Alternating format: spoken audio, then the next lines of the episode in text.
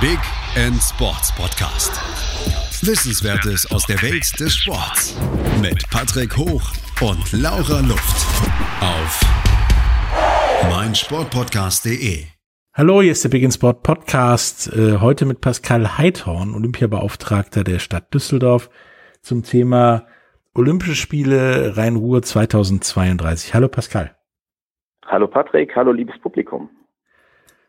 So, da musst du aber jetzt auch durch die drei Fragen erstmal, bevor wir zu Olympia kommen. Vielleicht ist ja in den Antworten mhm. zu den Fragen auch schon Olympia drin, wer weiß. Die erste wäre, wer ist für dich der größte Sportler aller Zeiten? Tja, wenn ich jetzt wirklich das Kriterium Olympia zugrunde legen würde, dann führt kein Weg an, an Michael Phelps mit 23 äh, Goldmedaillen vorbei. Der zweite hat, glaube ich, irgendwie neun.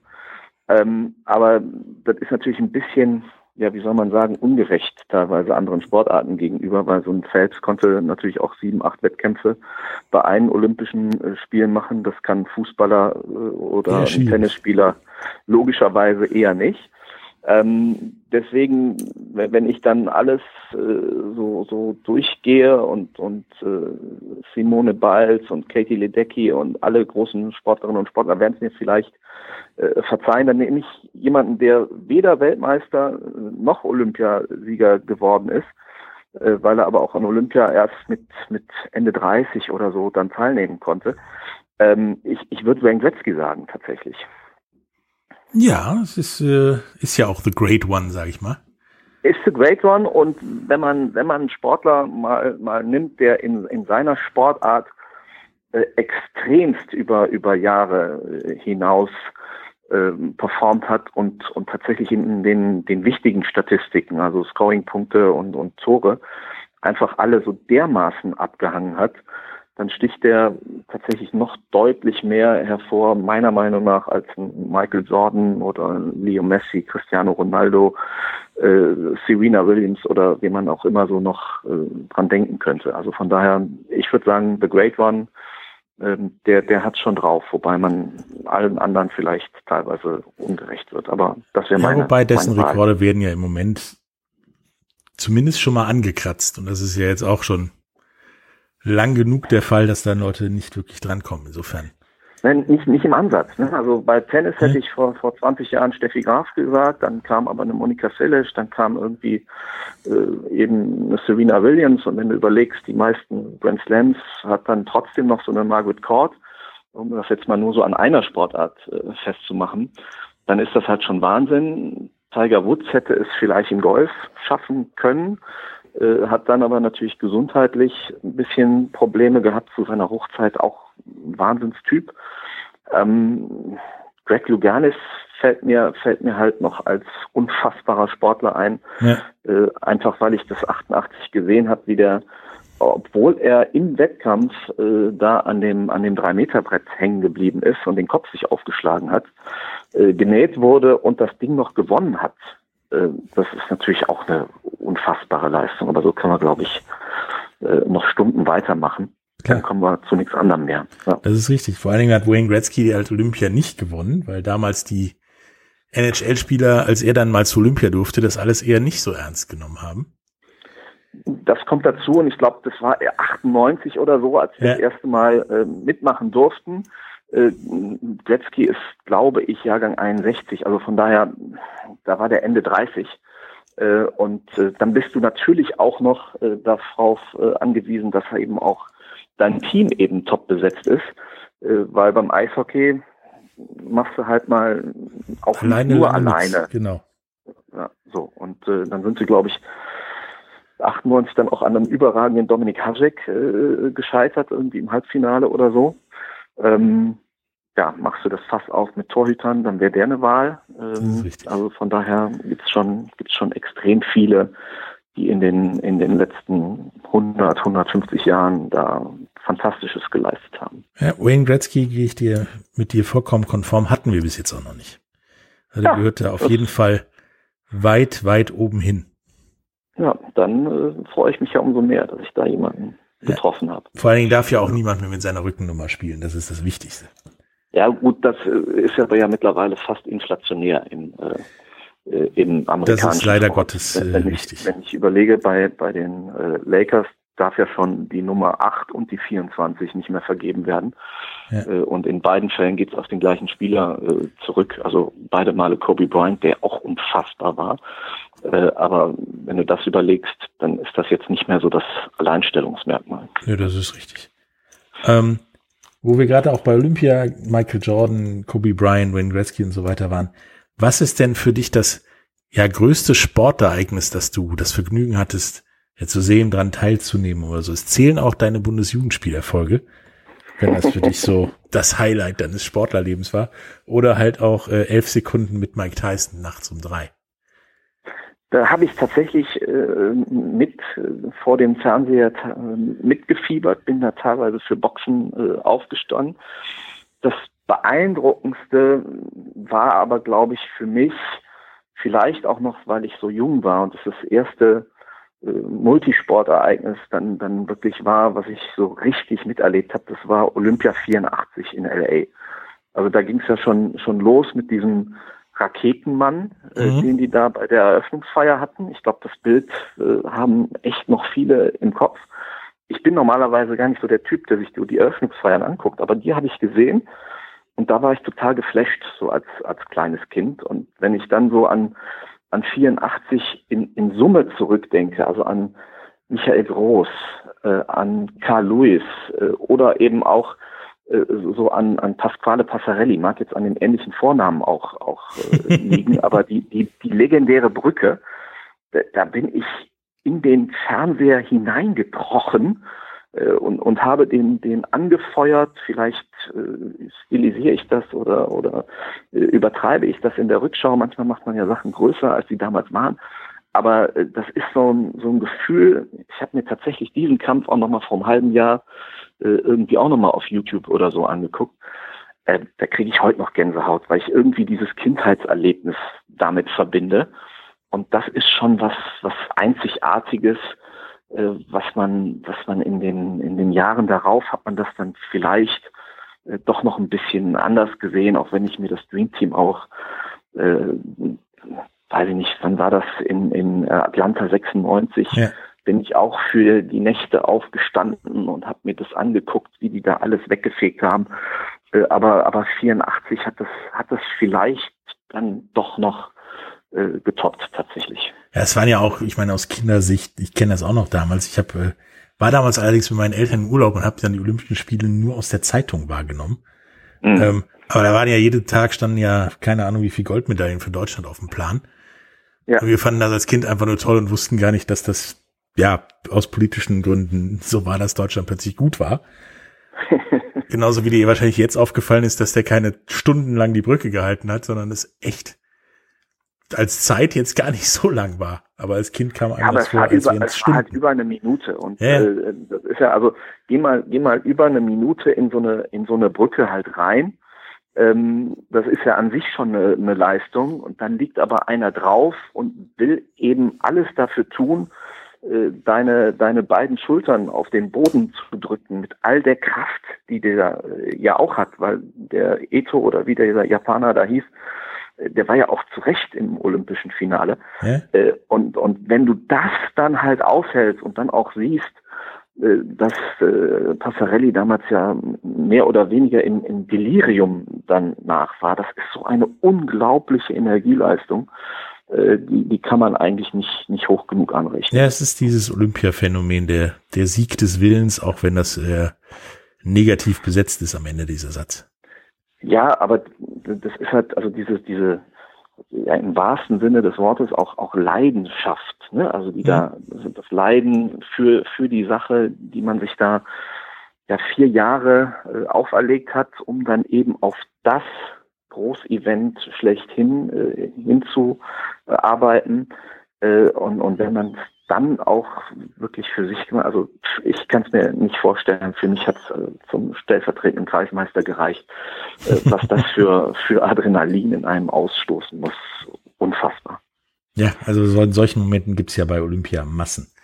Und das genau. ist, glaube ich, auch der Reiz, den Olympia dann am Ende des Tages ja, ausmacht. Matthias Steiner äh, fällt mir spontan halt auch ein, äh, der von seinen äh, Gefühlen übermannt wurde auf dem, auf dem Treppchen, weil er an seine verstorbene Frau gedacht hat. Und ja. da gibt's ja so unfassbar viele von Marathonläufern, die über die Ziellinie getragen werden, von, von gleichen Athleten und deswegen disqualifiziert worden sind. Also das kannst du beliebig lang fortsetzen. Das ist ja äh, tatsächlich dieses, dieses verbindende Element des Sports, äh, egal welches Geschlecht, welche Rasse, welche Nationalität, äh, das ist ja eigentlich das, was, was so zu dieser großen äh, Bewegung äh, gemacht hat und, und was ja auch so, so fasziniert und dann eben auch der Fokus eben auf so Nischensportarten ist.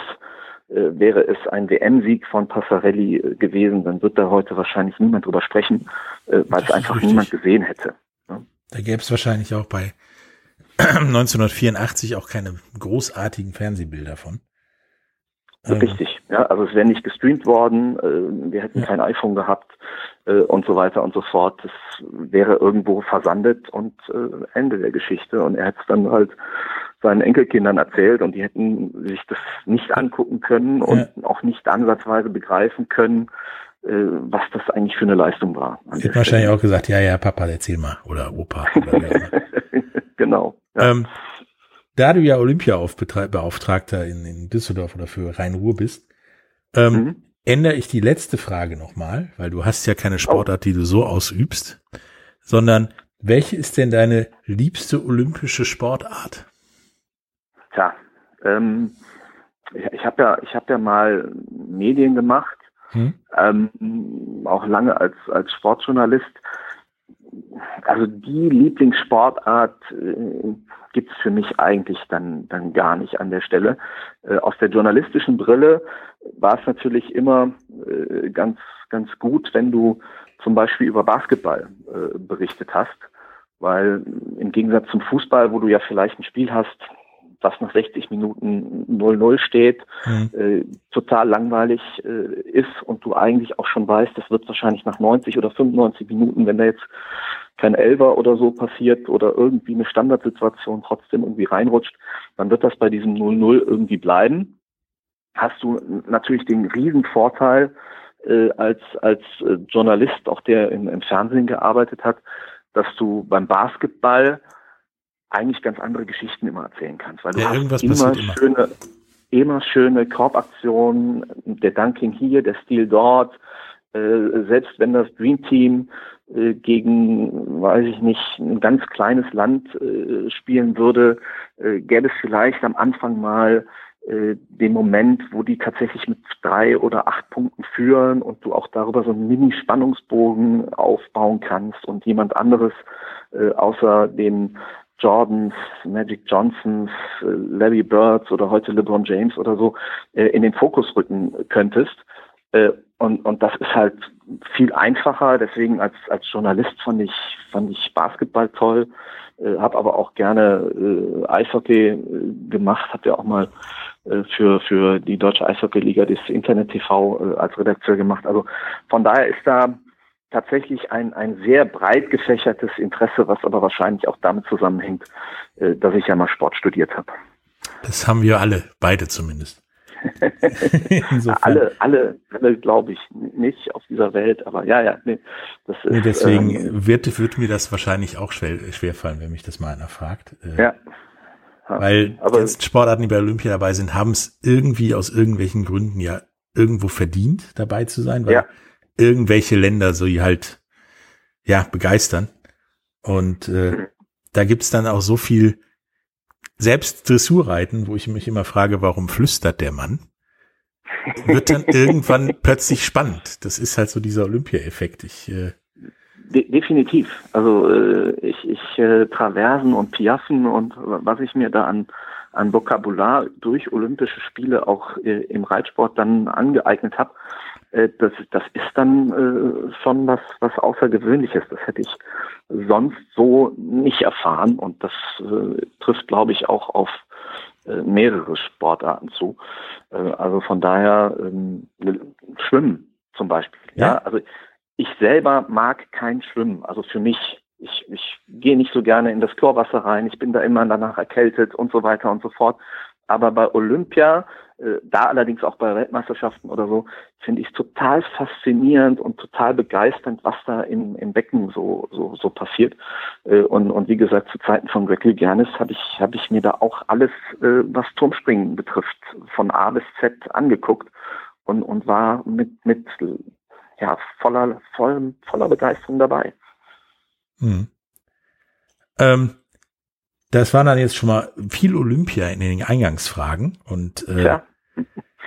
nach der nach der Werbung kommen wir dann zum eigentlichen Thema Olympia 2032 in Rhein-Ruhr. Ähm, bis gleich. Bis gleich.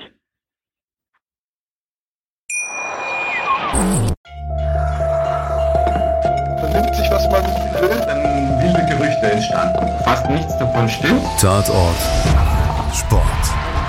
Wenn Sporthelden zu Tätern oder Opfern werden, ermittelt Malte Asmus auf meinsportpodcast.de. Folge dem True Crime Podcast, denn manchmal ist Sport tatsächlich Mord. Nicht nur für Sportfans.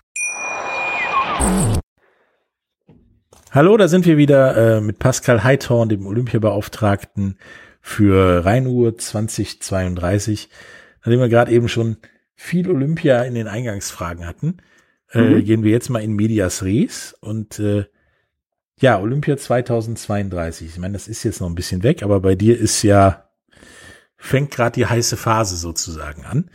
Ihr seid ja auch mit die erste Bewerbung nach den neuen Bewerbungskategorien und bis jetzt, sage ich mal, ist das Mitbewerberfeld ja überschaubar. Mit Brisbane. Ja, Katar, Brisbane, äh, Jakarta. Genau, also du bist so, Jakarta würde ich, würde ich sagen, äh, ist schon, ist schon raus. Äh, das war ja am Anfang tatsächlich mal, mal fast schon auch medial gehypt.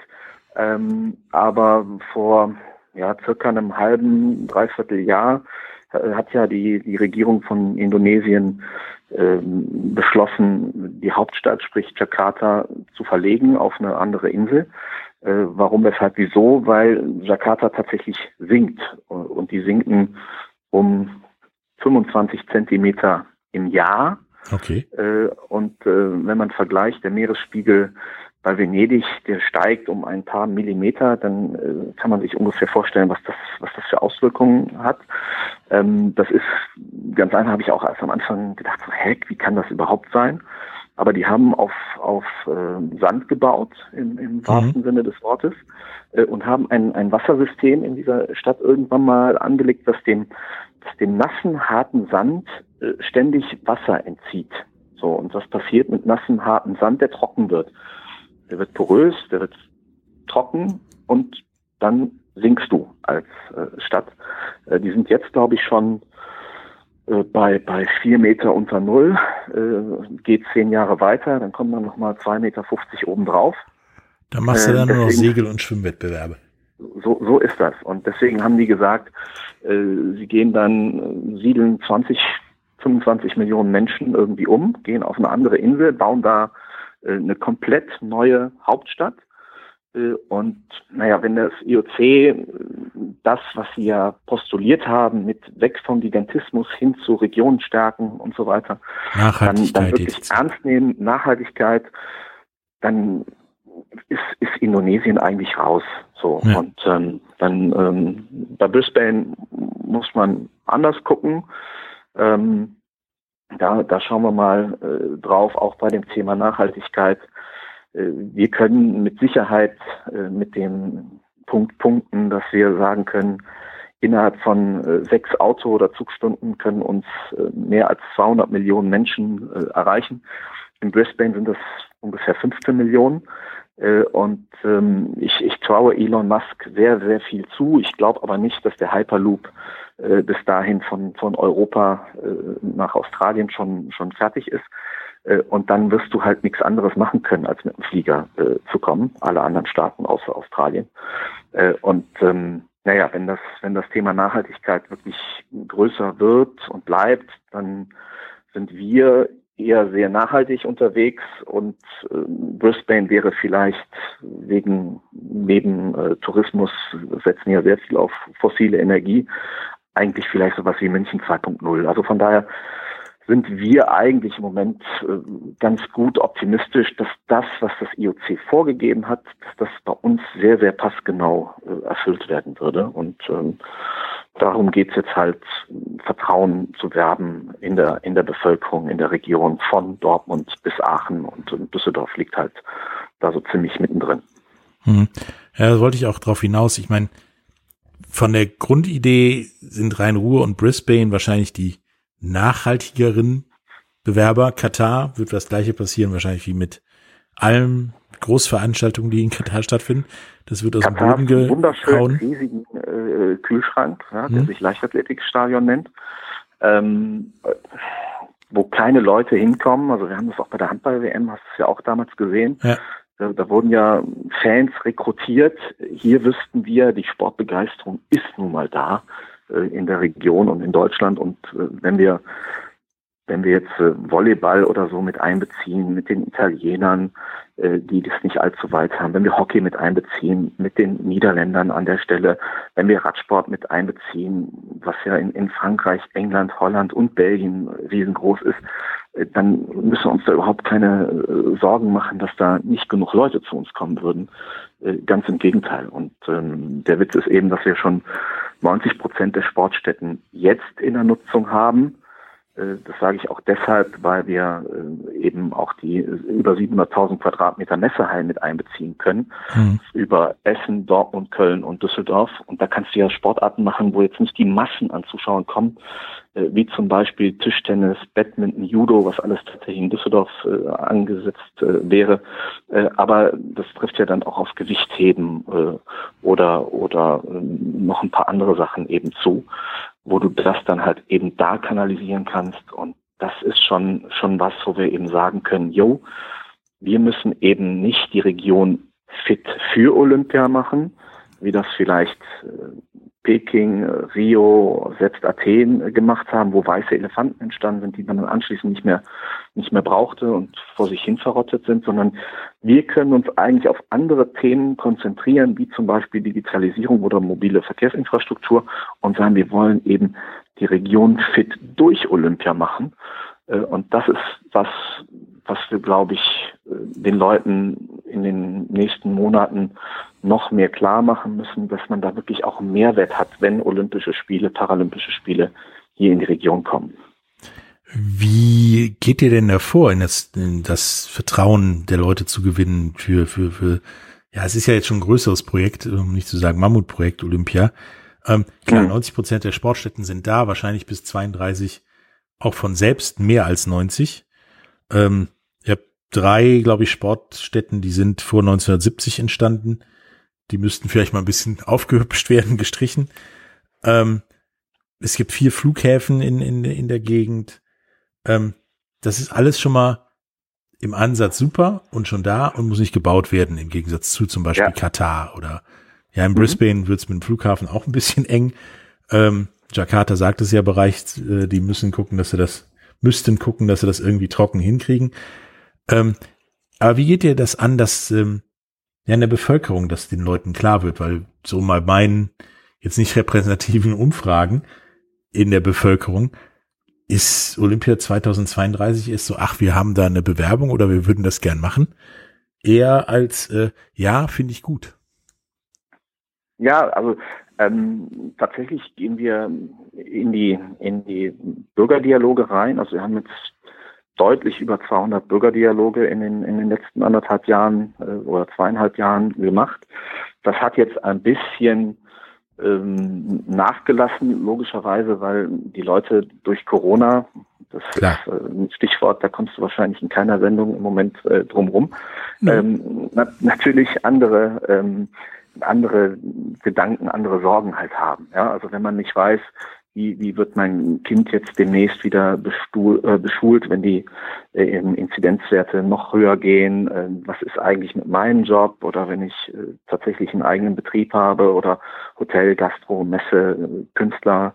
Äh, habe ich selber noch einen Job beziehungsweise meine Angestellten? Was ist mit Kurzarbeit? Muss ich die verlängern? Muss ich die entlassen?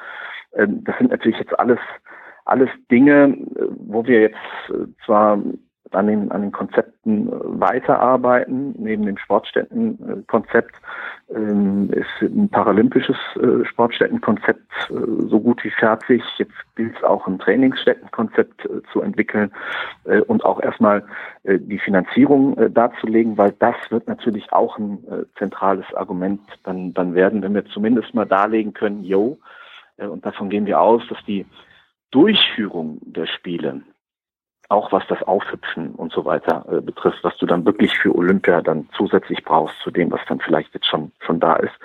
Wenn das eine schwarze Null ergibt und man dann eben sagen kann, ja, dann beschleunigen wir wenn RX, dann beschleunigen wir äh, in die Verkehrswende über U-Bahn-Bau, über Shuttle-Parkplätze, über vielleicht auch äh, sowas wie, wie äh, Flugtaxen und so weiter und so fort, äh, aber auch nachhaltige Wohnkonzepte, Energiesysteme, was Aufzüge betrifft, über Energierückstellungen und so weiter und so fort. Wenn wir das hinkriegen und dann auch sagen können, und dadurch verbessert sich für dich, äh, weil du eben weniger Zeit im Stau verbringst, weil dein mobiles äh, Handynetz äh, nochmal deutlich besser ist, weil vielleicht nach 5G schon 6G da ist und wir das eben alles beschleunigen können, weil wir bei jedem Teilprojekt, was wir da definieren, immer von einem festen Zieldatum profitieren. Das da heißt 2032 und dann müssen wir fertig sein. Und dann werden wir auch in, in aller Regel mit den ganz vielen Sachen fertig, weil so eine Bundeskanzlerin oder ein Bundeskanzler, wer uns auch immer dann regieren wird, der wird ja nicht hingehen und sagen, ja, lieber US-amerikanische Delegation mit euren 150 Leuten, äh, theoretisch könnt ihr von Düsseldorf nach Köln in einer halben Stunde. Aber weil wir jetzt irgendwann mal vor zehn Jahren bei der Autobahnbrücke, äh, bei der Sanierung nicht richtig aufgepasst haben, die ist jetzt wieder kaputt, ähm, ihr müsst jetzt über Heinsberg, Bonn und dann von hinten mit der Axt ins Auge äh, nach Köln fahren und weil 200.000 andere die gleiche Idee haben, fahrt lieber heute schon los, damit ihr morgen da seid. Das, das passiert nicht. Das mhm. haben äh, eigentlich alle Olympischen Spiele äh, gezeigt äh, und das hat auch äh, sowas wie die Expo in Hannover gezeigt. Wenn du da guckst, wie die Verkehrsinfrastruktur vorher, nachher war, dann ist das da auch ein äh, riesiger Schritt in die, in die richtige Richtung gewesen. Mhm. Ähm, versucht ihr den Leuten das noch irgendwie anders zu verkaufen als über, klar, der ÖPNV in, in NRW oder in der Rhein-Ruhr-Gebiet, der bedarf definitiv einer, einer Überholung. Das kriegen wir ja beide wahrscheinlich jeden Tag mit. Ähm, mhm. Plus noch, noch alle anderen Dinge, die, die gemacht werden müssen, bis jetzt nicht gemacht worden sind, die natürlich dann auch, auch durch Corona so ein bisschen auch hochgekommen sind, wie Digitalisierung und so. Ähm, da sind ja Sachen, die quasi eh in Angriff genommen werden, wahrscheinlich durch Olympia auch beschleunigt werden. Ähm, hast du da auch noch andere Argumente, die die Leute sagen? Weil ich sag mal, andere Olympia-Bewerbungen in Deutschland sind ja auch an diversen Bürgerinitiativen, ob jetzt nun rational oder irrational begründbar, ähm, gescheitert, die keine Ahnung, Angst um Fledermäuse in irgendwelchen Gebirgshöhlen hatten und, und was weiß ich. Ähm, wie nimmst du den Leuten hat diese Angst, diese in Deutschland immer mitschwebende Bürgerinitiativangst, sage ich mal.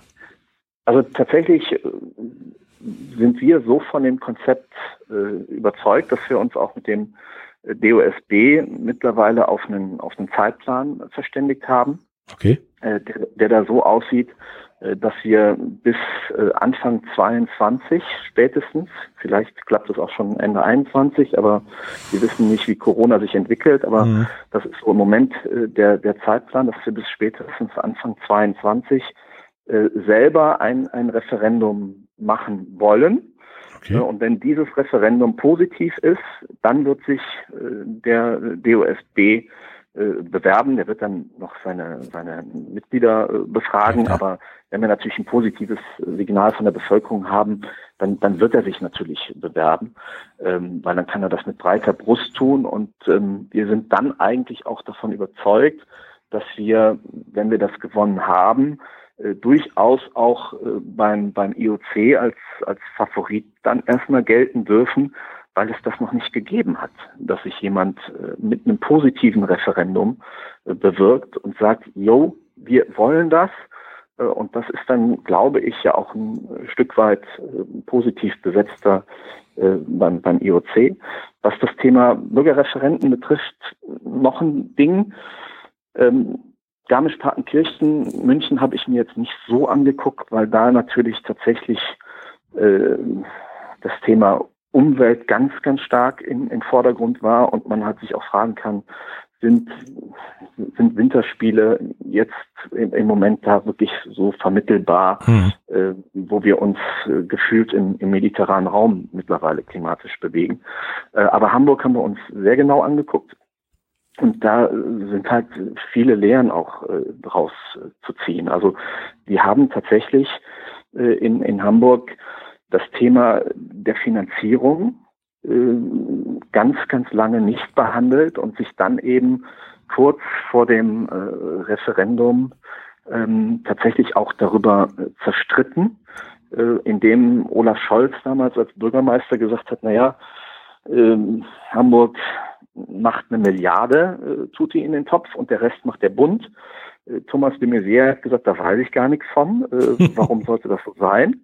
Ähm, und das ist natürlich dann schon, schon ein Kasus Knaxus, vor allem wenn du, wenn du überlegst, ähm, dass ähm, ja wirklich damals die Elbphilharmonie noch nicht fertig war, aber schon äh, zehnmal so teuer wie in der Planung war. Äh, das ist natürlich dann ein Ding gewesen, was eben kein Vertrauen schafft. Michael Rons kann äh, für sich, der die private Initiative vorantreibt, ich bin ja als, als Schnittstelle zu ihm, aber vor mhm. allem auch in die, Düsseldorfer Stadtgesellschaft und auch im Landtag und so äh, dann da verortet. Ähm, der kann für sich sagen, dass er eigentlich bei, bei den, äh, bei, bei den Sportevents, die er gemacht hat, äh, immer auch äh, mit den, mit den wirtschaftlichen Planungen äh, zurechtgekommen ist und, und zum Teil äh, sogar öffentliche Zuschüsse zurückzahlen konnte, ähm, wo, wo es dann länger gedauert hat, das das Geld zurückzuschicken, als es eigentlich zu bekommen, weil das vom Prozedere gar nicht erst vorgesehen war. Aber deswegen ganz, ganz wichtig, äh, jetzt erstmal äh, die Zahlen zu hinterlegen. Mhm. Äh, und ähm, da sind wir echt auch optimistisch, dass das klappen könnte, auch weil zum Beispiel das IOC auch da anders tickt, als, als sie das früher gemacht haben. Ähm, wenn du, wenn du guckst, LA, 2028. Die haben jetzt schon vom IOC einen, einen Zuschuss äh, in Höhe von 1,4 Milliarden ähm, zugesichert bekommen. Okay.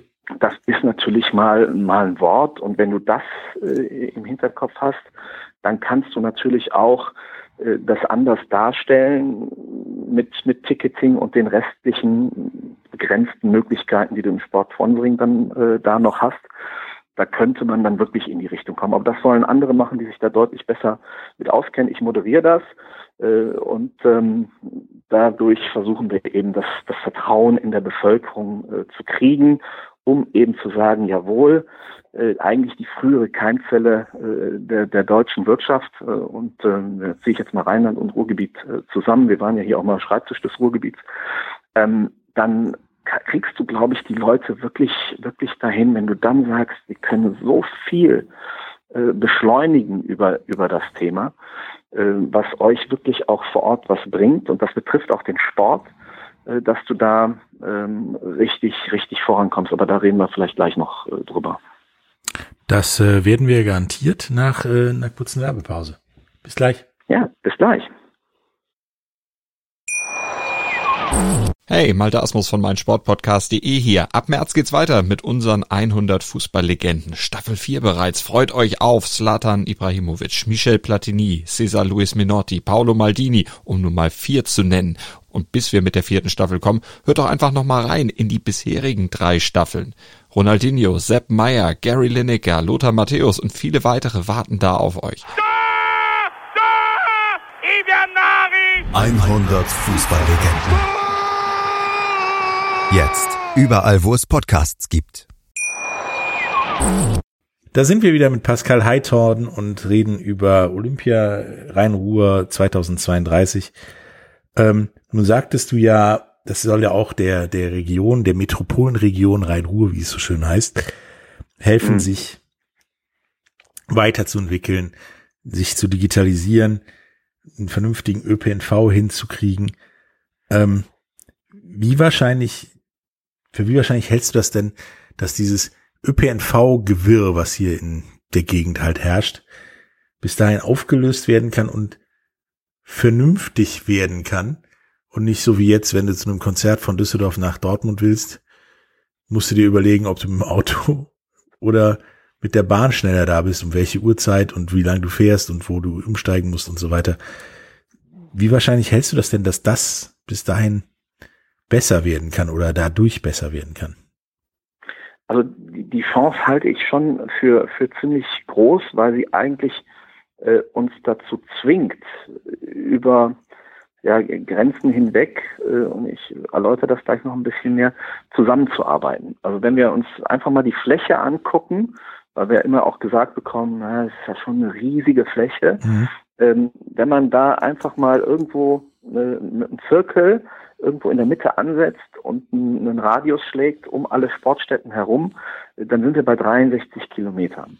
Das Sportstättenkonzept von LA sind 62 Kilometer. Das ist quasi identisch. So, und mhm. da reden wir äh, über, über eine Stadt, über eine Metropole und wir von, von Dortmund über Gelsenkirchen, Essen, Düsseldorf, Köln, Gladbach bis hin zu Aachen und Bonn sind quasi von oben aus der Vogelperspektive, von ganz oben, sind, sind wir eigentlich LA von der Fläche. Und das klingt der Amerikanern oder Asiaten kaum verpackt zu sagen, dass das hier, weiß ich nicht, über 50 Städte sind oder sowas mhm. in der Richtung. Und es geht ja nicht nur um, um die Städte, äh, es geht ja auch darum, äh, um das teilweise bei so Entscheidungsprozessen ja dann auch noch äh, Landschaftsverbände äh, mitreden. Davon haben wir zwei. Dann haben wir zwei Metropolregionen. Die haben aber nicht die gleichen Hoheitsgebiete, sprich nicht die gleichen Grenzen. Dann haben wir drei Verkehrsverbünde, vier äh, Bezirksregierungen, die damit reden. Und wenn wir über ein Projekt wie den RAX mit der Deutschen Bahn und so drüber nachdenken, dann kannst du das nochmal weiter auffächern. also das wird dazu führen, und deswegen ist es aber auch so wichtig, dass wir frühzeitig es geschafft haben, äh, hier in Düsseldorf schon im Oktober 2018 und dann im, im Land eben auch äh, im, im Ende 2019 einen Beschluss zu erwirken. Ich sage jetzt mal von den von den großen Parteien der Mitte, sprich CDU, SPD, FDP und Grünen, eben einen, einen gemeinsamen Beschluss zu machen, ja, wir unterstützen diese Idee und im Landtag hieß es ja dann auch, ja, wir wollen gemeinsam daran arbeiten, äh, die Olympischen Spiele hier hinzuholen, weil das ist ein Thema, hinter das wir uns, wenn denn dann wirklich als Vision alle versammeln müssen, damit das halt gemeinsam funktioniert. Deswegen ist es auch so wichtig, um das Vertrauen äh, der, der Bürger äh, zu, zu werben, um ihnen auch eben aufzuzeigen, dass da viel passieren kann, dass das die Chance ist, dass wir bestimmte bürokratische Prozesse auch einfach beschleunigen können und dass das natürlich auch äh, dem, dem Sport unglaublich äh, viel bringen wird, weil es ja auch in der Vergangenheit immer gezeigt hat, dass dann einfach, wenn man sich für Olympia bewirbt, die Aufmerksamkeit auf den Sport ja äh, richtig groß ist und ähm, man merkt es ja auch, wie wichtig der, der Staatskanzlei das Thema Sport ist. ist Sport ist direkt bei Armin Laschet äh, im Moment äh, angesiedelt. Es gibt ein äh, Programm über 300 Millionen moderne Sportstätten, äh, wo eben äh, in die Sanierung der Sportanlagen was reingesteckt wird, auch über den Verkehrswegeplan und über, über den Henrik Wüst, der dann eben auch schon Gelder, die vom Bund sind, zweckgebunden, auch für, für solche Projekte sieht. Das, das greift relativ viel ineinander. Und das ist, glaube ich, das, was, was wirklich Mut machen kann. Und wenn man das auch noch mit der größten Jugendbewegung, und Sport ist ja erstmal was total Positives, dann auch noch zusätzlich befeuern, ähm, dann haben wir dann 2032 wirklich was äh, zu feiern. Und, und das ist eben dieses sehr, sehr große Sportfest, was wir dann eben feiern, weil wir die Region einfach fit für die Jahre 30, 40, 50 aufgestellt haben. Äh, nimm den RRX, ja, also der sollte 2030 fertig werden, dann hieß es irgendwann 2030 bis 35. Äh, und ich sag mal so, wenn Olympia nicht kommt, dann kann ich mir vorstellen, dass der vielleicht auch erst 45, 50 oder 60 fertig wird. Wenn wir Olympia 32 hier haben, bin ich felsenfest davon überzeugt, wenn dann zum Beispiel, weiß ich nicht, die Eröffnungsfeier in, in Dortmund wäre, äh, dass man dann von Köln über Düsseldorf nach Dortmund äh, mit, mit Bundeskanzlerin und IOC und DOSB gemeinsam dann dahin fährt und eine doppelte Eröffnung feiert. Mhm. Und das sind einfach so Dinge, die, die Wahnsinn sind. Auch wenn ich überlege, autonomes Fahren auf der Schiene. Und das ist ja was, was glaube ich heute schon technisch nicht mehr so das Hexenwerk ist. Auf der auf der Straße ist das noch ein bisschen schwieriger. Das hat mir mal ähm, der Professor Schuh von der RWTH Aachen äh, auch erklärt, dass du da im Moment im Prinzip noch ein zweites Fahrzeug brauchst, um, um nebendran zu fahren als Rechner, um wirklich vollautonomes äh, Fahren mhm. zu bekommen. Aber auf der Schiene kriegst du es hin. Und wenn du auf der Schiene sagst, dass du dadurch alleine, dass diese beiden Fahrzeuge miteinander kommunizieren um die, deine Taktung um 35 bis 40 Prozent erhöhen kannst, ohne einen einzigen Gleiskilometer mehr zu bauen, dann siehst du halt, was da auch für das Thema Verkehrswende für eine unglaubliche Fantasie drin ist. Ja, ich denke auch, dass ähm, ich meine, du bist das auch Düsseldorfer, du kennst das. Äh, wir haben hier immer das ganze Ruhrgebiet zu Gast, jeden Tag. Mhm. Ähm, ja. Und als Düsseldorfer sagst du ja, ich komme aus dem Rheinland, also quasi auch aus Metropolenregion Rhein-Ruhr. Ähm, hältst du es denn für wahrscheinlich, dass durch das auch die Wahrnehmung in der Rhein-Ruhr-Metropolenregion von sich selbst anders wird und man nicht sagt, ja, ich komme aus dem Pott und der Düsseldorfer ist schickimicki und das ist scheiße. Sondern also dass du das dann wirklich sagst, hey, ich komme aus Rhein-Ruhr, aus der Metropolenregion, wir sind quasi eins wie der Großraum New York, London, Großraum LA, wie du so schon sagtest. Weil das sind ja auch mehrere Städte. Also das würde ich mir äh, total wünschen, ja, weil wenn man äh, so ein so ein gemeinsames Projekt in Angriff nimmt, dann führt das ja auch äh, sehr viel dazu, dass man miteinander und nicht übereinander redet. Und ich hm. sage immer gerne, äh, miteinander reden führt zu Verständnis, übereinander reden führt meistens zu Missverständnissen. Äh, und das ist natürlich eine, eine Chance, die in so einem Projekt dann auch ist, äh, dass wir dann eben sagen, ja, das haben wir zusammen geschafft und wir haben alle ein bisschen was davon. Äh, logischerweise wird immer so ein bisschen der regionale Charakter bleiben, gehe ich fast von aus. Düsseldorf wird wahrscheinlich immer ein bisschen mehr Alt trinken. Äh, Köln wird immer ein bisschen mehr Kölsch trinken. Im Ruhrgebiet wird noch mehr Currywurst gegessen als hier. Aber das ist auch gut so. Ja, also das soll ja auch jeder so machen. Das ist ja völlig, völlig in Ordnung. Ähm, aber das ist ja auch die, die Chance, dass jede Region, also jede Stadt, jede Region sich mit ihren Stärken, auch mit ihrer Kultur einfach der Welt präsentieren kann und zu sagen, yo, wir haben hier so viel auf einem Fleck zu bieten, das musst du eigentlich erstmal irgendwo anders auf der Welt erstmal finden. Das hast du ja so den, den Beispielen, die ich genannt habe, wie LA und New York ja auch, da ist auch der, da kommt einer aus den Hills, da kommt einer aus den Valley, einer aus Pasadena, in New York ist Brooklyn, Queens und, und was weiß ich. Das sind ja eigene Charaktere quasi schon und ja. mehr noch als, als Stadtteile im deutschen Sinne ja wirklich dann, das ist eine andere Welt quasi, wenn du ja. von Brooklyn nach Queens fährst. Ähm, deswegen, weil ich das ja auch schon versuche, Ewigkeiten den Leuten in Deutschland nahezubringen, dass das ja eigentlich nicht so der große Unterschied ist, fällt es halt meiner Meinung nach dem Deutschen echt immer wieder schwer zu denken, das ist eine Region. Deswegen finde ich das gut, dass ihr das versucht, damit auch zu forcieren, weil es wäre auch aus diversen anderen Gründen mit Sicherheit wünschenswert für die Metropolenregion Rhein-Ruhr, ähm, enger zusammenzurücken als ja ein großer Metropolitan Area, wie die Nordamerikaner sagen. Ja. Aus Sicherheitsgründen, Wirtschaftsgründen, Steuergründen, was weiß ich. Ähm, Deswegen ist ja, ist ja der Titel auch äh, im Moment rein Ruhr City 2032. Genau. Und das ist ja äh, auch durch äh, per Beschluss ja auch noch gar nicht so lange äh, tatsächlich gesetzt vom IOC, äh, weil beim, beim letzten Mal, als ich, als ich Düsseldorf mit der Region äh, beworben hat, musste ja tatsächlich auch noch die, die Stadt oder die eine Stadt im Vordergrund stehen. Und da musste es ja damals Düsseldorf Rhein-Ruhr heißen, weil ansonsten wäre wär die Bewerbung gar nicht angenommen worden. Das ist aber doch natürlich ganz klar, dass das die Begeisterung bei den Kölnern, bei den Duisburgern, bei den Essenern schon ein bisschen äh, schmälert, wenn, wenn es da heißt Düsseldorf Rhein-Ruhr, dass die dann halt sagen, Moment, wir machen jetzt fünf, sechs, zehn Jahre Werbung für Düsseldorf und sind selber in Rhein-Ruhr.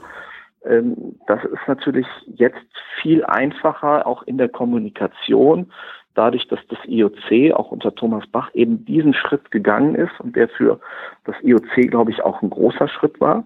Viele haben gedacht, die würden den Schritt nicht machen. Sie haben es gemacht, haben das in Beschlüsse äh, umgesetzt äh, und das auch mit den eben schon angesprochenen äh, Zuschüssen, die das IOC mittlerweile äh, auch zur Verfügung stellt, macht es auch glaubhaft, dass sie eben auch Regionen stärken wollen. Und das ist, glaube ich, eine sehr, sehr gute Botschaft für uns und gibt uns eben auch äh, jede, jede Menge Rückenwind auf, auf dem Weg bis hoffentlich 2032. Ich denke, da ist dem IOC auch mal nach Vancouver und jetzt mit den Olympischen Winterspielen in Peking, da kann man ja super Abfahrtslauf machen, ähm, hm. aufgegangen, dass vielleicht dann äh, Metropolen oder Regionen sich auch bewerben können, weil in Vancouver selbst war, glaube ich, nur Eishockey. Der Rest mhm. war relativ weit weg. Für Vancouver-Verhältnisse halt gleich um die Ecke, aber für uns Europäer weit weg. Ja. Peking, ich meine, man hätte das auch äh, Yang Qing, King oder so nennen können. Der hätte keine Sau gewusst, wo das ist. Mhm. Das ist ein paar hundert Kilometer von Peking entfernt. Da findet der Großteil der ja, Schneewettbewerbe statt. Aber wäre ja. wahrscheinlich relativ unsexy gewesen. Hätte ja, man das dann. Sochi. Ja, das, das gleiche. gleiche Geschichte. Also es ist ein Sommerressort der Russen, wo Winterspiele stattgefunden haben. Ähm, also das ähm, ist, ist äh, aber gut, dass, dass die mittlerweile da auch ein bisschen anders ticken. Äh, das ist natürlich in, in der Verbandsstruktur äh, ist ja auch ganz klar, wenn wir halt sagen und auch schon auf unsere Strukturen verweisen, dass das dazu führt, dass sehr, sehr langwierige Abstimmungsprozesse sind, dann ist das natürlich beim IOC genauso. Da reden ja auch nicht nur drei Leute miteinander. Ja, es sind, da gab ja dann auch noch weitere Bewerbungen wie, wie, wie von Toronto für Olympische Spiele, was ja eher so eine Bewerbung von Süd-Ontario war. Mhm. Ähm, womit du aber, glaube ich, niemanden schockiert hättest oder auch hinter dem Ofen hervorgelockt hättest. Wir machen Olympische Sommerspiele in Süd-Ontario. Alle so, wo? Ja. Genau. Warum Süd? Ja. Ich dachte, das wäre im Norden und keine Ahnung was. Ähm, bei meinen Recherchen zu den Olympischen äh, Spielen 2032. Ja. Fand ich eigentlich alles sehr gut, auch dass 90 Prozent Sportstätten da sind, wahrscheinlich sogar schneller als euch lieb ist, wahrscheinlich fast 95 Prozent der Sportstätten schon fertig sind. Ähm, das Einzige, was ich nicht gefunden habe und das mich auch als bisschen Kenner von Olympischen Spielen ja, verwirrt hat, ist jetzt übertrieben. Wo soll das Olympiastadion sein? Weil da haben wir mhm. ja eine Menge Auswahl.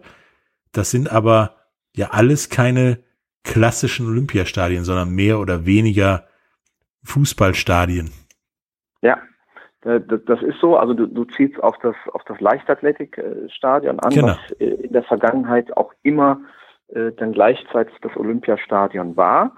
Äh, ich ich sage jetzt bewusst war an der Stelle, weil das IOC das mittlerweile auch ähm, offener gestaltet. Also die sagen, es muss nicht mehr auf einer auf einer Laufbahn stattfinden, es kann theoretisch sogar auf einer auf einer grünen Wiese irgendwo sein oder mhm. aber äh, in einem tatsächlich in einem in einem Fußballstadion. Deswegen kann man das so ein bisschen differenzieren. Deswegen hatte ich auch eben bei dem RX gesagt, vielleicht geht's ja nach Dortmund, weil das eben äh, das größte Stadion von der Zuschauerkapazität ist, was wir haben, dass da eben dann die Eröffnungs- und die Schlussfeier ist und das olympische Feuer äh, brennt dass das Leichtathletikstadion dann aber vielleicht unter Umständen an einer anderen Stelle steht. Okay. Und da gibt es da, da gibt es drei Szenarien, die im Moment äh, denkbar sind. Szenario eins äh, ist tatsächlich, dass sich nochmal ein ein Fußball-Bundesligist äh, findet, äh, der äh, vielleicht ein, ein neues Stadion bauen möchte, weil er sagt, wir wollen noch mal größer werden an der Stelle, dann könntest du ein Konzept fahren, äh, wie das Paris mit dem Stade de France zum Beispiel mhm. gemacht hat. Wenn du das Stadion kennst, das ist ein, sieht erstmal aus wie ein, ein reines Fußballstadion oder Rugby-Stadion, was die da ja auch drin, drin spielen. Und du kannst dann aber den Unterrang zum Teil zur Seite schieben, sodass du leichtathletische Anlagen äh, inklusive einer, einer 400 Meter Bahn äh, tatsächlich da, da reinbauen könntest. Das mhm. wäre natürlich eine sehr charmante Mischkalkulation auf der einen Stelle, weil dann könnte man sagen, das Olympiabudget geht nur das rein, was man wirklich an Zusatzgeschichten braucht und das andere macht dann eben der Fußballclub mit seiner Stadt und dann mit zusätzlichen Mitteln und so weiter. Ähm, die zweite äh, Variante ist, äh, dass du ein äh, komplett temporäres äh, Stadion baust. London hat sehr viel mit temporären Geschichten bei, bei Sporthallen. Ich glaube, die Volleyballhalle existiert nicht mehr und so weiter und so fort. Ähm, tatsächlich äh, gearbeitet. Ähm, das wäre die teuerste Variante, weil, weil das die teuerste Variante ist, ist das auch erstmal äh, in der Kalkulation äh, so festgesetzt, die Ende des Jahres, Anfang nächsten Jahres dann, dann vorliegen soll, was die Durchführungskosten betrifft, weil man dann halt sagen kann, okay, das ist unser teuerstes Szenario, eher wird es günstiger. Äh, und das Dritte, was ich auch eine sehr charmante Lösung eben eben finden würde, weil ob, ob sich wirklich nochmal ein Bundesligist findet, der woanders noch ein neues Stadion baut, muss man mal abwarten ähm, wäre, dass man ein, ein temporäres Sta oder ein Stadion baut für, sagen wir mal, 20.000 bis 30.000 Zuschauern, mhm. wo du als DSV, also Deutscher Leichtathletikverband, auch ein originäres Interesse dran hast, weil du dieses Stadion auch langfristig für äh, deutsche, vielleicht auch Europameisterschaften äh, nutzen kannst und was du dann temporär aufstocken würdest. Du so als Leichtathletik-Heimstätte sozusagen. Genau, also du hattest dann äh, für Olympia vielleicht eine Kapazität von 50.000, mhm. weil bei Olympia aber sehr, sehr viele, immer 90, 95 Prozent äh, mit dem öffentlichen Nahverkehr kommen oder geschattelt werden, brauchst du auch tatsächlich, was deine äh, Parkplatzsituation betrifft, bräuchtest du die auch nur auf die 20.000 auslegen. Mhm. Das heißt, du müsstest weniger Fläche in Anspruch nehmen äh, und könntest dann natürlich bei den, hast du dann ganz andere Anforderungen an dieses 50.000 äh, Mann Stadion auch, äh, weil es ja nur für sechs Monate steht, was das Thema Statik und, und äh, ähm, äh, lange Verwendungsdauer von Materialien betrifft. Du kannst das vielleicht in so einem sogenannten Cradle-to-Cradle-Verfahren äh, bebauen, also sprich mit recycelbaren Materialien, die du entschließend entweder wirklich recycelst oder weiterverkaufst. Mhm. Das sind dann so Szenarien, die halt dann äh, denkbar sind. Äh, das ist aber tatsächlich noch im Moment offen. Äh, und deswegen wird im Moment mit der, mit der teuersten Variante äh, erstmal gerechnet, um, um dann äh, sagen zu können, wie gesagt, äh, wenn denn dann, dann wird es eher günstiger äh, als teurer an der Stelle. Und ich glaube, das ist ein ganz vernünftiges Vorgehen. Das äh, ist, glaube ich, immer ein vernünftiges Vorgehen, selbst beim Autokauf, wo man dann sagt, ich nehme jetzt den höchsten Preis und guck mal, was an Prozenten dabei runterkommt. Das so, äh, ja. sollte man eigentlich bei so ziemlich jeder Anschaffung, was das ja dann wäre, äh, machen. Genau. Aber ist auf jeden Fall jetzt klarer geworden, wo das Olympiastadion, Strich, Leichtathletikstadion dann stehen soll, weil das war mir so nicht wirklich ersichtlich. Mhm. Ähm, ja, wir haben dann noch die drei paar, Szenarien, die es im Moment gibt. Ja. ja. Wir haben da noch ein paar Dinge zu klären. Ähm, nach der Werbung. Bis gleich. Sehr, sehr gerne. Wie baut man eine harmonische Beziehung zu seinem Hund auf? Puh, gar nicht so leicht. Und deshalb frage ich nach, wie es anderen Hundeeltern gelingt, beziehungsweise wie die daran arbeiten. Bei Iswas Dog reden wir dann drüber. Alle 14 Tage neu mit mir, Malte Asmus und unserer Expertin für eine harmonische Mensch-Hund-Beziehung, Melanie Lippisch. Iswas Dog mit Malte Asmus. Überall, wo es Podcasts gibt.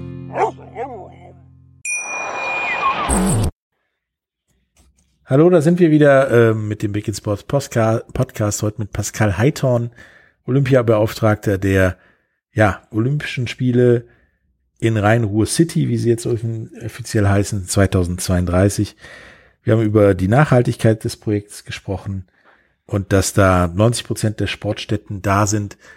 Nun sind ja zwischen 2032 und Tokio 2020, jetzt 21, ja noch zwei andere Olympischen Spiele mit Paris und, und Los Angeles.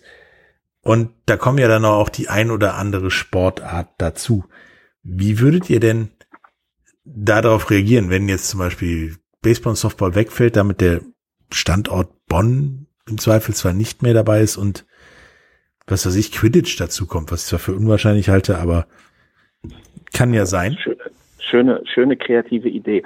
Ähm, nein, also tatsächlich ist dieses, dieses Konzept ist ja jetzt nicht in, in Stein gemeißelt. Mhm. Äh, wenn man sich bewirbt, dann wird das ja so sein, dass logischerweise der DOSB äh, dann auch äh, viel mehr noch äh, als jetzt involviert ist und auch in die Federführung äh, reingehen wird. Und dann kommt man ja auch in eine, in eine Phase, wo man so einen Dialogprozess auch mit dem IOC dann halt mhm. machen wird, um dann zu gucken, wie ändern sich denn zu dem dann geltenden Zeitpunkt auch vielleicht die einzelnen Anforderungen und so weiter. Und dann kann man auch nochmal hingehen und das eine oder andere äh, Thema auch nochmal äh, an einer anderen Stelle äh, machen. Aber generell äh, ist es, glaube ich, sehr vernünftig, wenn man die, die vielen großen Sportarten äh, eben so abdecken kann, äh, dass man eben mit gutem Recht verweisen kann, okay, wir müssen da vielleicht auch in den einen oder anderen Facelift dann auch nochmal äh, reingehen, aber die werden ja, weil sie eh schon bespielt sind, auch bis dahin äh, auch immer wiederum einen Facelift unterzogen. Wir haben auch noch äh, vier Standorte bei der EM 2024, ja, zum, zum Beispiel dabei. Auch die Anforderungen äh, von der UEFA werden ja dann schon berücksichtigt sein. Die werden nicht so unterschiedlich dann wiederum äh, zum IOC sein.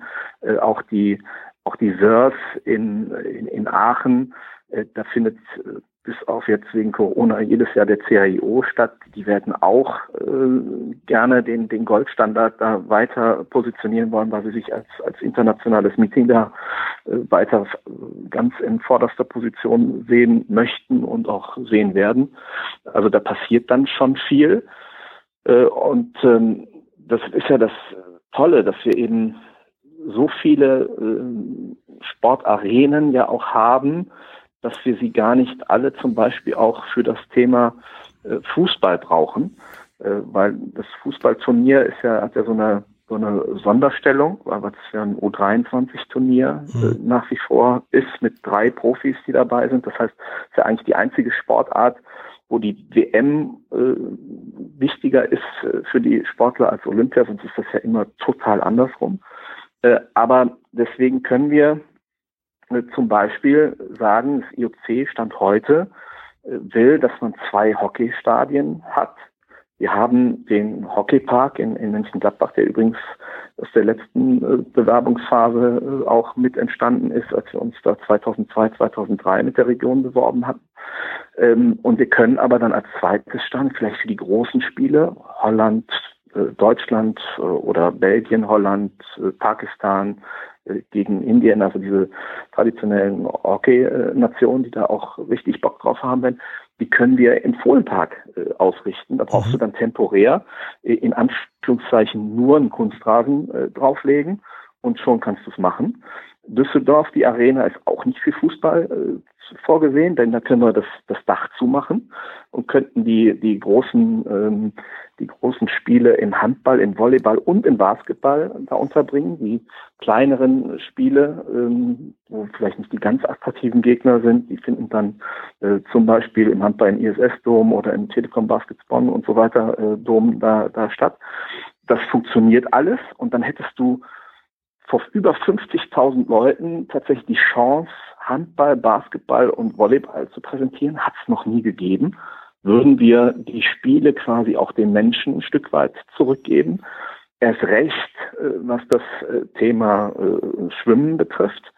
Denn da haben wir zwar hervorragende Trainingsstätten in der Region, aber jetzt nicht so eine große Halle, wo du dann da vielleicht 15, 20, 25.000 Menschen reinbringen könntest. Aber äh, was wir schon jetzt haben, äh, ist die Feltins Arena. Warum sage ich das? Weil auch da kannst du das Dach zumachen und du kannst ja zusätzlich noch den Rasen rausfahren. Und weil dann die ersten Sitzreihen leicht erhöht sind äh, auf Schalke, äh, passt da genau auf jeden Fall ein, ein olympiagerechtes Schwimmbecken rein.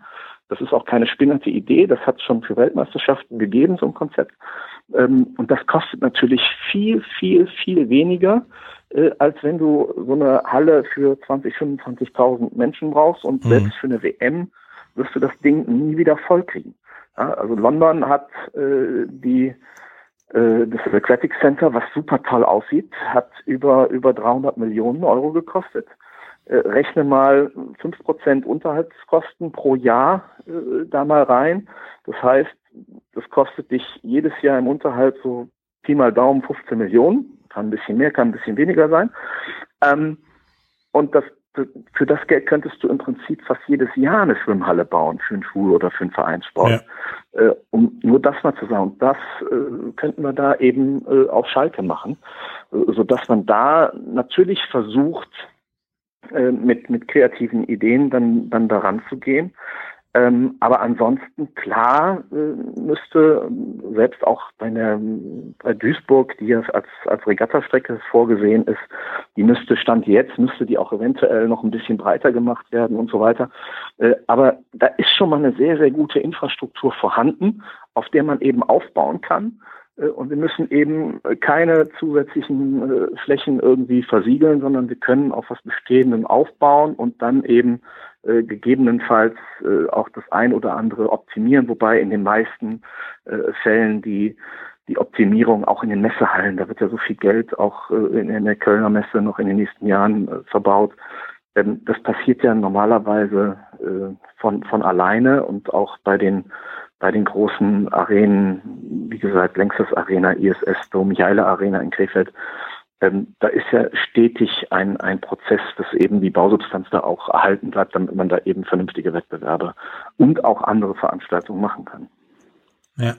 Ähm, aber jetzt dann ist mir jetzt halt auch, die Nachhaltigkeit ist ja dann quasi auch gewährleistet, weil ihr das nehmt, was da ist und das dann genau. macht den Schwimmbad in die Schalke Arena. Der Rasen kann eh rausgefahren werden. Ja. Vielleicht wächst er dann auch mal länger gut. ähm, und, und so weiter. Das ist, äh, lässt sich mir, ja, verstehe ich einigermaßen, aber wie versucht ihr denn dann, oder habt ihr einen Plan, wie ihr die Leute versucht zu, ja, so anderen Sportarten zu bewegen, die hier halt nicht so populär sind wie, wie, wie Fußball, Handball, Basketball oder so. Ich meine, wenn ich mir das olympische Programm angucke, was schon mal alles dabei war und vielleicht wiederkommen kann und, und jetzt sogar dabei ist, zum Beispiel Siebener Rugby ist äh, noch unpopulärer in Deutschland, glaube ich, als normales Rugby. Ähm, genauso so, so Sachen wie, wie, wie Cricket oder Lacrosse, die dann vielleicht auch stattfinden könnten. Ähm, ja.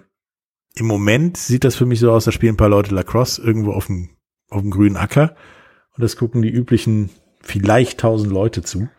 Das ist ja dann nicht Olympia-like, möchte ich mal sagen. Wie versucht ihr die Leute ja. dazu zu bewegen, dass sie nicht alle vor den Fußball- und Leichtathletikstadien stehen? Also ich glaube, dass das kommt äh, ein Stück weit von alleine, weil du ja, ja eben auch schon ähm, auch ja gesagt hast, naja, äh, Thema Rugby. Ja, also wenn ich mhm. wenn ich gucke, welche welche Popularität äh, das das in England, in Schottland, in in Frankreich äh, hat, äh, wo ja auch wirklich in den großen Fußballarenen Rugby gespielt wird, ähm, die werden da schon kommen. Also da mache ich mir, da mache ich mir gar keine äh, Gedanken drüber. Und ich glaube, äh, wenn du dann eine, eine schöne, schöne Fläche hast und äh, da auch äh, wie jetzt in, in Köln auf dem Gelände ja zumindest schon hochkarätige Spiele ausgetragen worden sind, dass dann da zumindest auch so eine so eine kleine Community ist, die auch nochmal ganz anders motiviert rangeht, weil sie halt sagt, boah, äh, wollen wir doch mal, wollen wir doch mal gucken, ob wir 2032 äh, äh, nicht vielleicht auch uns irgendwie so präsentieren können, dass wir mehr als äh, zwei Spiele in der Vorrunde haben oder so, ähm, dann, dann kommt da natürlich auch nochmal immer mit die Chance, dass sich auch so Sportarten nochmal zusätzlich äh, entwickeln können. Mhm. Ähm, wenn ich mir London als Beispiel anschaue, äh, wie, wie da der Medaillenspiegel äh, von den, von den Engländern nochmal durch die Decke gegangen ist, äh, die äh, halt da auch wirklich, wirklich sehr viel dann in die Sportförderung nochmal noch mal reingesteckt haben.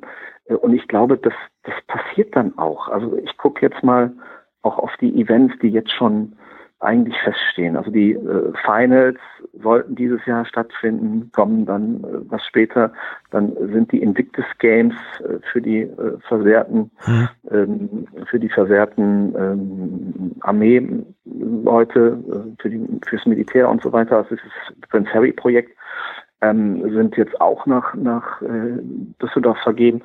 Ähm, wir haben ganz ganz viele andere äh, sowieso Sportarten und Sportevents hier in der Region und da können wir drauf aufbauen. Ähm, auch das Thema äh, zum Beispiel Wildwasserkanu, würde ich jetzt auch mal sagen, ist eine Rand, Rand, Rand, Randsportart. Wahrscheinlich, äh, in, in, in Deutschland. Ähm, da, was, was, hat, was passiert? Also auf der einen Seite ist im Moment im Konzept ist das Thema, äh, auch nach Duisburg gegeben erstmal, weil man gesagt hat, es macht ja Sinn, wenn da die anderen Regatta, Rudern und, und Kanu, Kajak und so weiter äh, stattfinden sollen, dass das eventuell auch da ist, dann hast du es gebündelt. Auf der anderen Seite haben wir äh, in äh, Neuss, da am Gut Gnadental, mhm. äh, eben die Erft und da haben wir einen Landesleistungsstützpunkt, wo 600 Athletinnen und Athleten schon heute trainieren was für diese kleine Sportart ein unfassbares Fund ist und wo dann auch vor dem Hintergrund, äh, dass eben äh, das Thema olympische Bewerbung äh, jetzt schon mal in, in Munde geführt wird, wo die dann hingegangen sind und haben gesagt, nee, Moment, vielleicht macht es ja Sinn, dass wir als äh, Stadt, und das ist dann in dem Fall äh, die Stadt Dormagen, als äh, Rheinkreis Neuss, als Land Nordrhein-Westfalen, als Spitzenverband und als ansässige Vereine, dass wir eine, mal, gucken, eine Machbarkeitsstudie in Auftrag geben, ob man nicht eine temporäre oder eine, eine künstliche Anlage bauen kann, ähm, die auch Olympia geeignet ist, um eben das an der Stelle zu machen. Weil es hat zwei Vorteile. Vorteil eins ist, ähm, du weißt es selbst, wenn du halt längere Fahrten hast, ist es immer ein bisschen blöd. Wenn wir sagen, von den 600 sind ungefähr 50 Prozent Jugendliche, genaue Zahl habe ich jetzt nicht, aber mhm. veranschlagen wir mal so. Die, die Mamis und Papis haben natürlich keine Lust auf Dauer äh, nach, nach Duisburg äh, zu fahren, um dann da in die, in die Trainingsstätte äh, die Kinder hinzufahren, anderthalb Stunden zu warten und wieder zurückzufahren, weil du machst ja in der Zwischenzeit dann nichts, wenn du sonst in, in Neues Dormagen eigentlich äh, beheimatet okay. warst und da auf eine, auf eine Internatsstruktur wie Knechtsteden auch zurückgreifen kannst und so weiter. Das zweite Thema, wo man ja sagen kann, ja, dann bleibt doch an der Erft und macht das andere dann nur temporär, ist aber, äh, die Erft ist nur deswegen für Wildwasserkajak äh, geeignet, weil sie von Sümpfungswasser von Garzweiler 2 gespeist wird. So, okay. Garzweiler 2 ist aber eine endliche Geschichte. Im Moment äh, ist da als Etikett 2038 draufgeklebt. Ich gehe im Moment eher davon aus, dass es vielleicht sogar noch was früher ist. Und wenn du dann strategisch denkst, dass du halt dann eh eine neue Trainingsfläche brauchst, warum dann nicht eine dauerhafte in der Region äh, ja, schaffen? Und, und das, das passiert. Und da merkst du ja, wie viele äh, sich da auch jetzt gerade in den Randsportarten äh, schon jetzt Gedanken machen. Äh, und ich gehe mal davon aus, dass die, dass die Rugby-Vereine, Verbände dann da in der, in der Ecke um Köln herum auch Ideen entwickeln, wie man vielleicht gemeinsam auch da noch eine bessere Struktur aufbauen kann, als es im Moment ist ähm, und quasi zu sagen, okay, wir nutzen das, um schon mal in Vorgriff, du hast ja berechtigterweise gesagt, die werden ja wahrscheinlich bei 90 Prozent bleiben bis dahin, sondern eher Richtung Richtung 95 Prozent gehen, äh, dann halt zu sagen, jo, äh, liebe liebe Politik, äh, wie, wie sieht's denn aus? Äh, ist da die eine oder andere Möglichkeit, da noch ein bisschen weiterzuentwickeln? Mhm. Ähm, du blickst da ja sehr sehr optimistisch in die Zukunft ist ja auch mehr oder weniger ein Job. Ich äh, halte mhm. die Bewerbung persönlich auch äh, für eine super Idee aus ja diversen Gründen, die wir ja auch schon hier erläutert haben. Ähm, nun sag ja nicht ich ja und du ja am Ende des Tages, sondern die die Kommission des IOCs. Ja. Da habe ich mir mal beim Googlen äh, durchgelesen, wie diese Kommission sich zusammensetzt und deine Mitbewerber sind ja Brisbane, Katar und ja vielleicht Jakarta oder nicht. Mhm. Ähm, wenn ich mir die Zusammensetzung angucke mit Norwegen, Kanada, China, Philippinen, Domrep, Kap Verde, Neuseeland, Italien, Kenia, Brasilien, sind, sag ich mal, Deutschland-Befürworter per se, da er ja unterrepräsentiert, sage ich mal. Wie ja. Versucht ihr denn jemanden aus Kap Verde ähm, ja, klar zu machen, dass das besser ist als Brisbane oder Katar?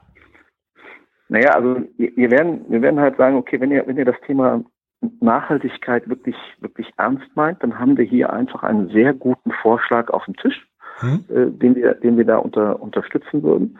Äh, und ich glaube, äh, dass tatsächlich durch diese, durch diese einzigartige äh, Struktur, dass wir eben dann auch eben sagen können, okay, es können eben so viele äh, auch auf kurzen Wegen hier hinkommen und das sind ja dann auch wiederum Sportfunktionäre, die dann vielleicht aber auch die Chance sehen, äh, okay, sonst ist vielleicht äh, tatsächlich ein weißer Elefant auch für meine Sportart irgendwie bei rumgekommen, den aber anschließend keiner mehr brauchte. Habe ich da wirklich was von? Oder äh, sehe ich, okay, da kann im, im Kleinen an den Trainingsstrukturen vielleicht dann im, im Zuge dessen noch was kommen? Also wir, wir verbauen ja über äh, Verwaltungsdeutsch, schulorganisatorische Maßnahmen über, über eine Milliarde in den Schulbau, wo über 40 Sporthalleneinheiten noch allein in Düsseldorf entstehen, wo einfach eine super Struktur einfach da ist und dann eben die Chance zu erkennen, wow, so in so einem Fußballstadion meine Sportart äh, Schwimmen mal zu haben äh, oder äh, die, die Reiterspiele da zu haben, wo das CHIO ist, wo eigentlich doch meine Athleten sowieso jedes Jahr schon sind und wo die wissen, dass die eine perfekte Struktur haben und das auch noch äh, in einem absolut sportbegeisterten Land. Und da können wir, glaube ich, auf so wahnsinnig viele äh, Themen verweisen. Jetzt äh, wird jetzt Ende des Monats zumindest auch noch äh, soll das soll das Bitbook für die Universiade abgegeben werden. Auch da könnten wir uns nochmal präsentieren und eben zeigen, äh, dass wir fast nicht mehr müssen, weil wir schon so viel gemacht haben, aber dass wir es können, dass wir auch so eine so eine Multisport-Geschichte äh, gut wuppen können, weil auch dafür, wenn wir es zu 8000 Athleten dann, dann haben, dass du halt sagst, schaut es euch an, wir können es, wir machen es, wir wollen es äh, und ähm, wir, wir laden euch gerne ein, äh, zu gucken, was denn da äh, heute heute schon schon machbar ist an an den unterschiedlichsten äh, Sportveranstaltungen, äh, damit ihr eben da auch mitkriegt, was wir hier für eine Begeisterung äh, leben äh, und damit auch, wie gesagt, die Spiele den Menschen zurückgeben. Und wenn die Beschlüsse vom IOC äh, wirklich so ernst gemeint sind, wie sie sich anhören, dann ist das ja nicht eine Einbahnstraße, sondern dann ist das ja eigentlich genau das, was die wollen. Äh, und dann, wie gesagt, ich bin da positiv und zuversichtlich schaue ich in die Zukunft. Ähm, das hört sich sehr gut an. Ich glaube auch der, der Herr oder die Frau aus Kap Verde ähm, mhm. ist dann auch äh, vom vergleichsweise kalten Deutschland und äh, regnerischen Rhein-Ruhr-Gebiet begeistert, wenn, wenn ihr das so macht. Ähm, schau dir, schau dir die WM 2006 an. Also, ja klar. Ähm, im, wir, wir reden ja über, über Sommer, also da ist es dann auch nicht so kalt in, in, in Deutschland. Äh, normalerweise haben wir, haben wir einen vernünftigen Sommer und du wirst auch, äh, und ich, ich glaube, das ist ja, das ist ja auch spannend, diese, diese kulturellen Facetten, die wir auch hier als, als Region äh, zu bieten haben. Dass du vielleicht auch nicht nur zum, zum Sport gehst, weil du vielleicht für an drei Tagen äh, Tickets hast, aber du bist zwei Wochen hier und so ein, so ein Schauspielhaus oder eine Oper ähm, geht, geht dann oder ein Museum geht halt hin und sagt, normalerweise machen wir eine Sommerpause, aber logischerweise machen wir während Olympia keine Sommerpause, sondern nutzen die Chance, wenn wir die, die Welt zu Gast haben, uns auch hier von der besten Seite zu präsentieren und machen dann so eine, so eine Kulturolympiade nochmal obendrauf. Ja, auch da hast du ja jede, jede Struktur, die du, die du haben willst. Und insofern ist es, glaube ich, ein, ein Gesamtpaket. Wir haben jetzt schon äh, um die 115.000 Hotelbetten hier in der Region, äh, Tendenz steigend. Das IOC verlangt 45.000, also das ist schon mehr als übererfüllt. Wir haben den Rhein, äh, können da theoretisch temporär äh, mit, mit Hotelschiffen noch zusätzlich aufstocken. Ähm, ich, ich als halber Belgier darf das sagen, dass dann vielleicht meine Landsleute auch vielleicht auch mal mit dem Caravan kommen. Auch dafür haben wir, haben wir Möglichkeiten und, und, und, und, und. Also wir, wir können hier eigentlich einen, einen rundum Servicepaket äh, anbieten, äh, was den Sport betrifft, aber eben auch was, was andere Dinge betrifft. Und wenn wir das dann noch damit eben verknüpfen, dass wir die Themen, äh, wo wir, wo wir heute noch nicht 100 Prozent aufgestellt sind in hinsichtlich Nachhaltigkeit, Verkehrswende und so weiter und so fort, wenn wir das dann auch noch mit befeuern, dann äh, können wir hier wirklich, wirklich hervorragende Gastgeber sein und haben, glaube ich, auch ein sehr starkes äh, Paket, was zumindest schon mal, äh, als ich, als ich in London war, sehr, sehr, sehr wohlwollend äh, wahrgenommen worden ist. Das war jetzt kein IOC-Kommissionsmitglied, aber äh, immerhin, immerhin auch Sebastian Coe, der ähm, das, das Thema für, für London äh, als, als Chef der ganzen Geschichte gewuppt hat, der auch gesagt hat, also äh, das hört sich alles sehr, sehr, sehr vernünftig an und wenn man das von einer von einer Position aus äh, schon mal hört, die, die auch tatsächlich nicht nur so ein Programm angegangen sind, sondern auch so ein Projekt dann realisiert haben, dann, dann gibt das natürlich auch nochmal zusätzlichen Mut. Ja. Euer Konzept ist ja Nachhaltigkeit, die Sportstätten sind schon fast alle da. Inwiefern, ja, spielt der neue Klimatechnologie wie jetzt zum Beispiel in der Climate Pledge Arena in, in Seattle ähm, da rein, wo ja auch ja das Eis durch durch Regenwasser gemacht wird und ähnlich. Ähm, beruft ihr euch da eigentlich eher auf existierende Technologien oder ist da auch noch Platz, ja bis zu einem gewissen Zeitpunkt natürlich, für für neue Dinge, die bis dahin noch kommen? Also da ist mit Sicherheit Platz äh, für, für neue Dinge, die, die da noch kommen. Also wenn ich jetzt ähm, mir, mir vorstelle, wir haben in, in Augsburg ja ein Fußballstadion, was ja schon komplett klimaneutral ist. Das steht da jetzt schon ein paar Jährchen.